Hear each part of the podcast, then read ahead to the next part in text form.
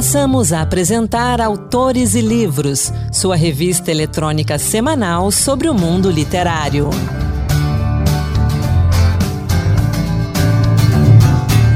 Olá pessoal, sou Anderson Mendanha e começa agora mais um Autores e Livros, dose extra, que toda semana traz um conteúdo exclusivo para quem nos acompanha em podcast ou pelo site da Rádio Senado.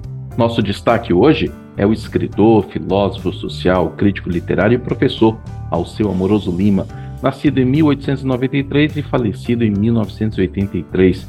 Ele é também conhecido pelo pseudônimo de Tristão de Ataíde. Membro da Academia Brasileira de Letras, eleito em 1935 e um dos fundadores da Pontifícia Universidade Católica do Rio de Janeiro, Alceu Amoroso Lima tem um legado importante e fundamental para a formação política e cultural do Brasil.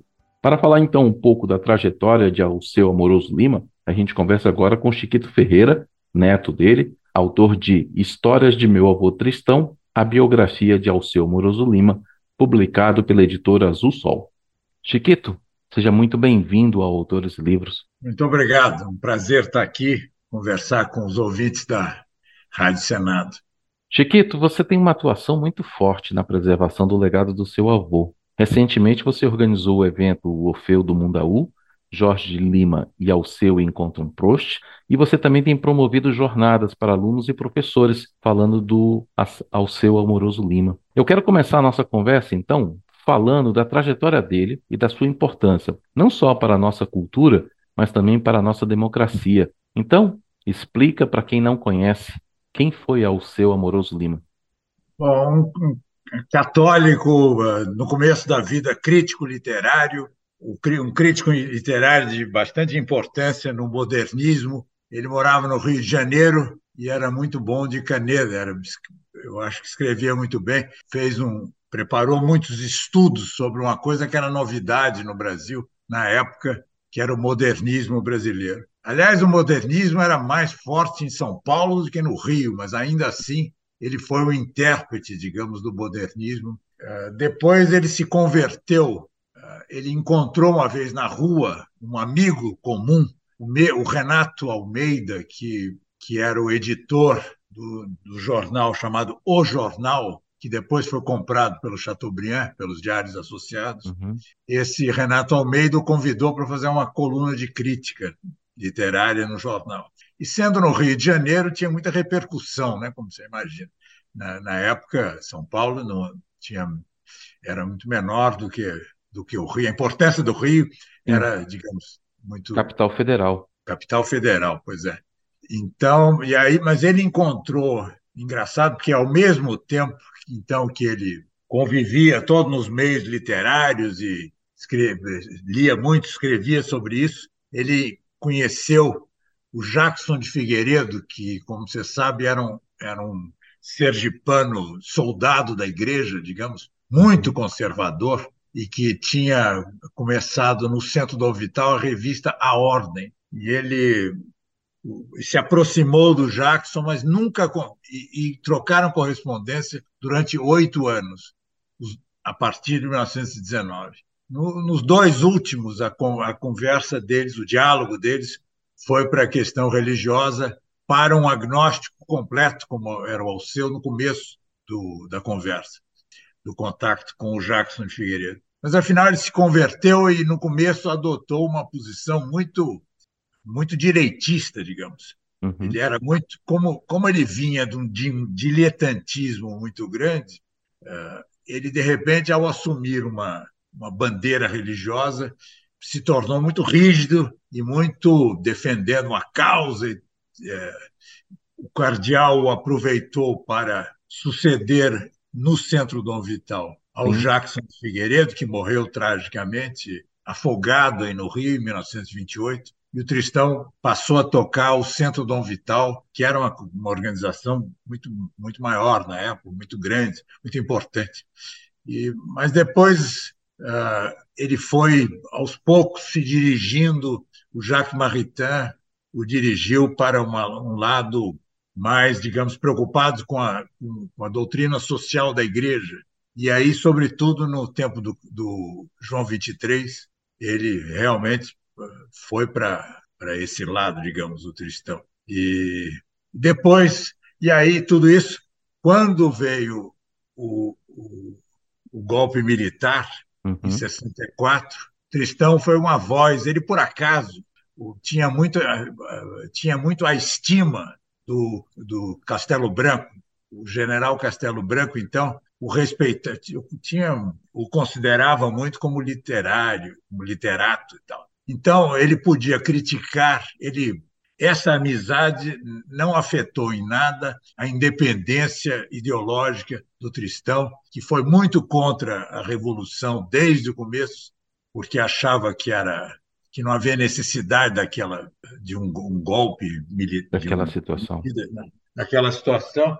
E passou a, a primeiras semanas já em abril de 64 ele já escreveu um artigo pesado que ele deu o nome de terrorismo cultural porque o, o, os militares diziam o governo militar dizia que precisava combater o, o terrorismo de esquerda e o Tristão digamos vence, enfrentou esta opinião com as mesmas ferramentas, dizendo terrorismo é o que estão fazendo, tirando os professores das universidades, é, caçando direitos políticos de congressistas e por aí adiante. Em algum momento ele chegou a ser perseguido também, no pós-64? Olha, eu acho que não, porque ele tinha as costas quentes, tanto do, do Castelo Branco, até de a consideração do Castelo uhum. Branco, e, mas, sobretudo, mais largas ainda eram as costas, porque ele era o homem.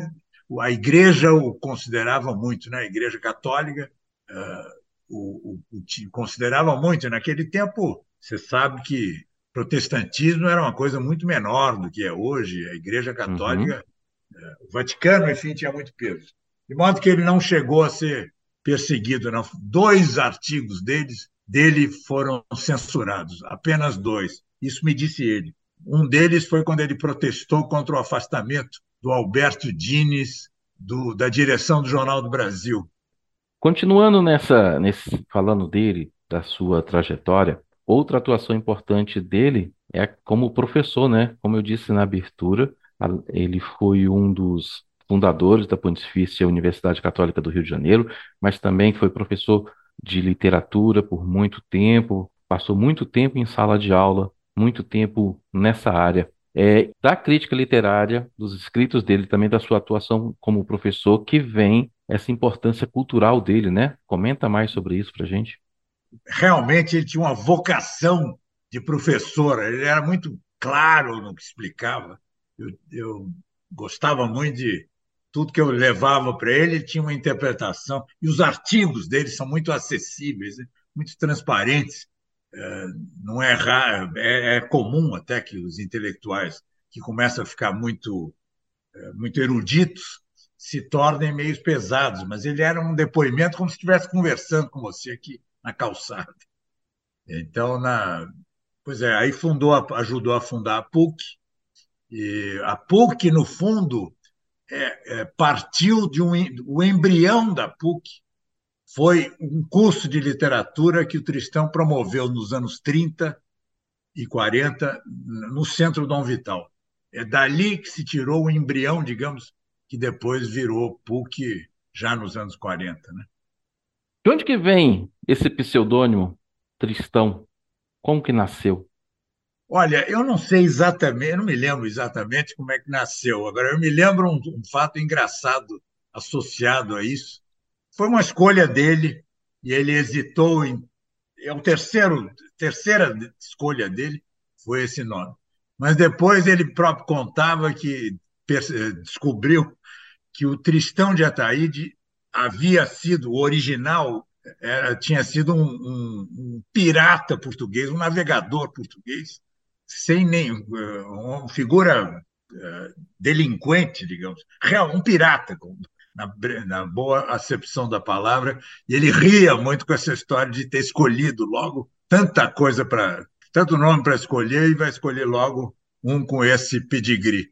Ele escreveu vários livros durante a vida, principalmente livros de crítica literária, de, de política, de debates pedagógicos, né? São muitos os livros.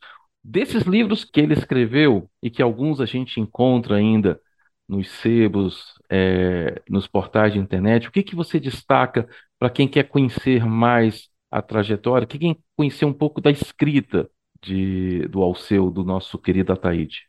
Olha, quem tiver tempo, é, você tem razão, é possível encontrar no estante virtual todo o livro que eu procurei dele, encontrei lá. Mas uh, quem tiver mais tempo, uh, é uma beleza. O estudos literários, estudos literários que ele que é que é a crítica, reprodução em livro da crítica que ele publicou no jornal, Estudos Literários. A partir de 1919 tem isso e tem até um volume da Aguilar que reúne a década inteira, pelo menos.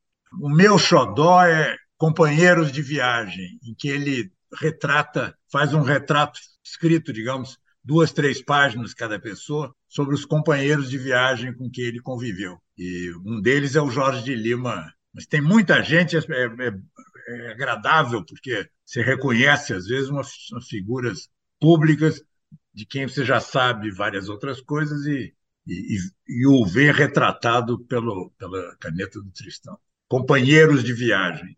Falando de companheiros de viagem, uma coisa marcante nesse legado dele são as cartas, né? Uma coisa que, infelizmente, os tempos contemporâneos a gente tem perdido isso, né?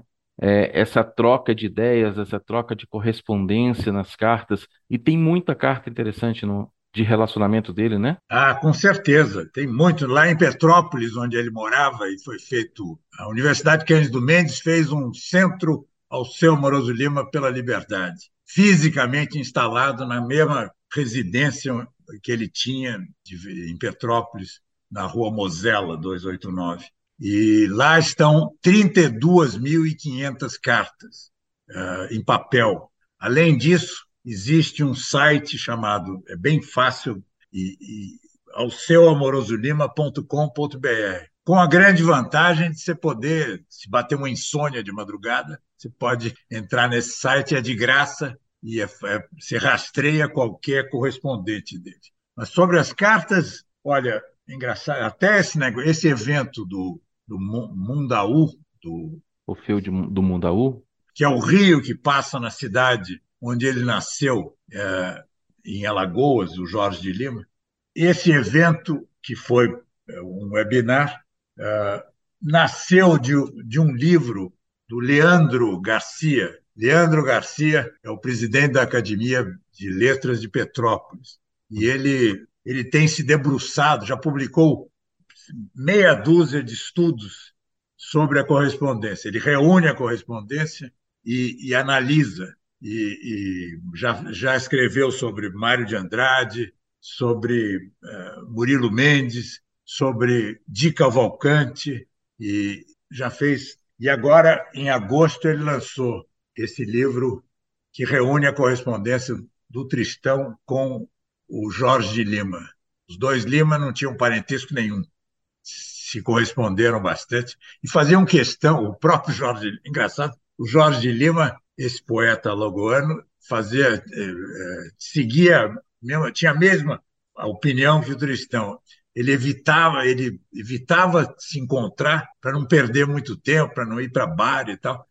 Evitavam se encontrar e, e, uma vez ele mandou um bilhete para o Tristão, morava na mesma cidade, acho que da Cinelândia para lá para a rua onde era o escritório do Tristão, ali no centro do Rio também. E, e mas uma vez ele mandou, há um bilhete do Jorge Lima, se não me engano, está aqui dentro, que diz: Olha, liguei para sua casa, mas depois, antes de, de atender o telefone, eu bati o telefone que eu pensei, é melhor eu escrever será mais produtivo. Nós temos tanta coisa a tratar que, que, que vai ficar para não perder tempo com gregarismo. E o que que esses dois têm a ver com Proust? Como é que chega essa relação entre Jorge Lima e Alceu, os dois encontrando Proust? Conta para gente. Você dá licença só de entrar um pouquinho em Proust? Claro. Proust, como você sabe, é, até 1919 ah, ele não tinha sucesso nenhum como, como autor. Até o, o, o Gide, que era diretor de uma da Maison Gallimard, que é a principal, era na época a principal editora de livros francesa, recusou os originais dele, dizendo: Isso aqui é, é, é frivolidade. Uh, isso é uma coluna social com um jeito que escreve bem, mas a matéria é fútil. Mas aí, de repente, ele recebeu, alguém percebeu que tinha mais do que isso, e deu-lhe o prêmio Goncourt. É aí que o Proust ficou, se tornou famoso e durou só três anos, viveu enquanto famoso apenas três anos. Uhum. Mas o Tristão, que tinha passado, que nesse tempo era muito comum, os brasileiros iam passar longas temporadas, alguns brasileiros iam passar longas temporadas na, na em Paris. E nisso ele, o, o primo dele, uh, Cipriano Amoroso Costa, que era um cheio de muito bom gosto e tal, uh, recomendou muito Proust e ele começou a ler. Depois, e, e Proust se tornou famoso e o, e o Jorge Lima se interessou por isso. Então, os dois, os dois leram em 1926 e 27, publicaram tanto o Jorge Lima, que além de, além de ser médico, era um, fazia crítico literário e professor de literatura. Mas os dois escreveram sobre, introduziram Proust no Brasil, junto com com o Mário de Andrade e o Rui Coelho, do Estadão, lá em, que depois escreveu no Estadão, introduzir, foram os primeiros a introduzir Proust no Brasil. E como foi esse evento? Como, foi, como foram os debates, as conversas? Olha, é, quem promove esse evento é um pequeno instituto da família chamado Instituto Afrânio Afonso Ferreira. Então, tem, tem limitação de verbas e tal, então a gente faz tudo pela internet, tudo em webinar. Foi, eh, eu acho que foi muito bom, está disponível, quem se interessar, dura uma hora e meia, quem assistir tudo, quiser assistir tudo, e tem, é, está disponível no site alceomorosolima.com.br e é de graça, mas houve duas presenças, sobretudo duas presenças de um grande entendido em Jorge de Lima, que, que é o Leandro Garcia Rodrigues, aí de Petrópolis, e o governo de Alagoas bancou cinco anos de pesquisa do Leandro que é, sobre o Jorge Lima e tal, sobre a correspondência, sobretudo a correspondência do Tristão com o Jorge Lima.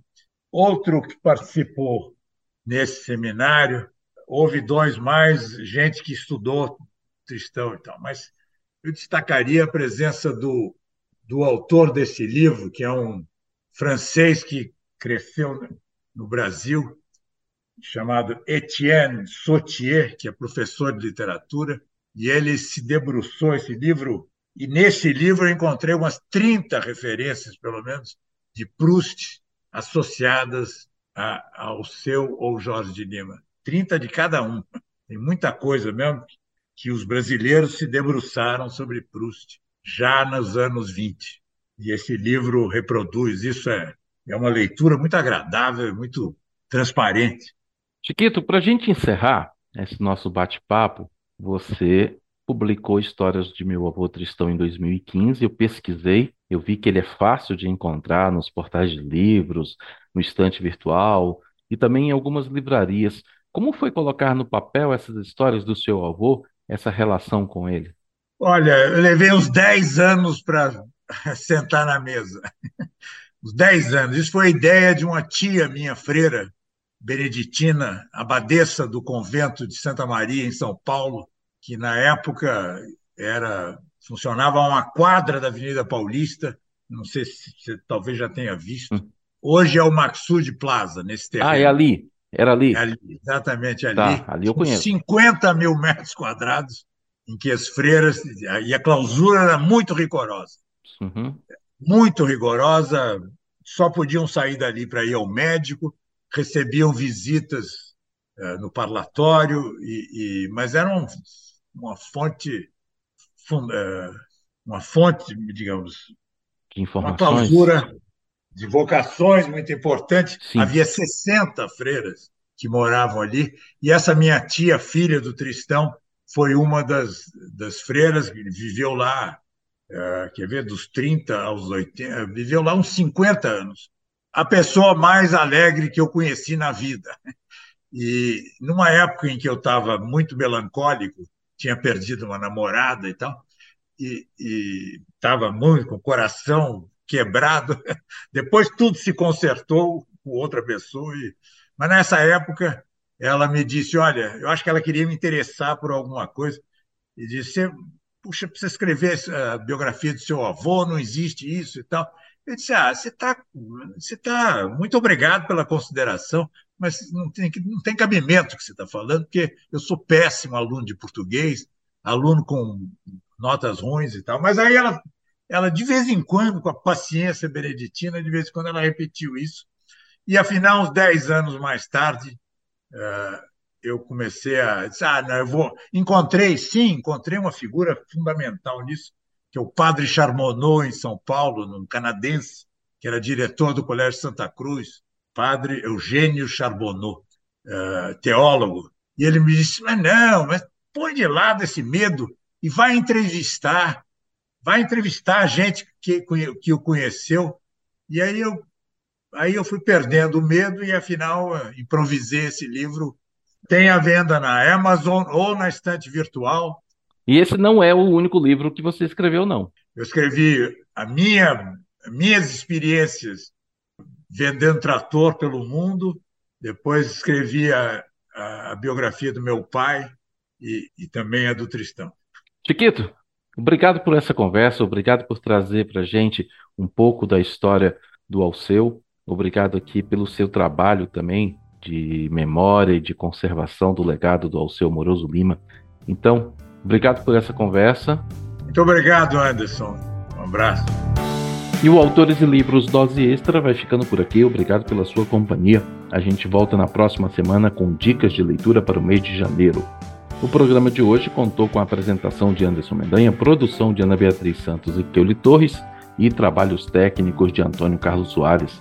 Até a próxima. Boa leitura. Acabamos de apresentar Autores e Livros, sua revista eletrônica sobre o mundo literário.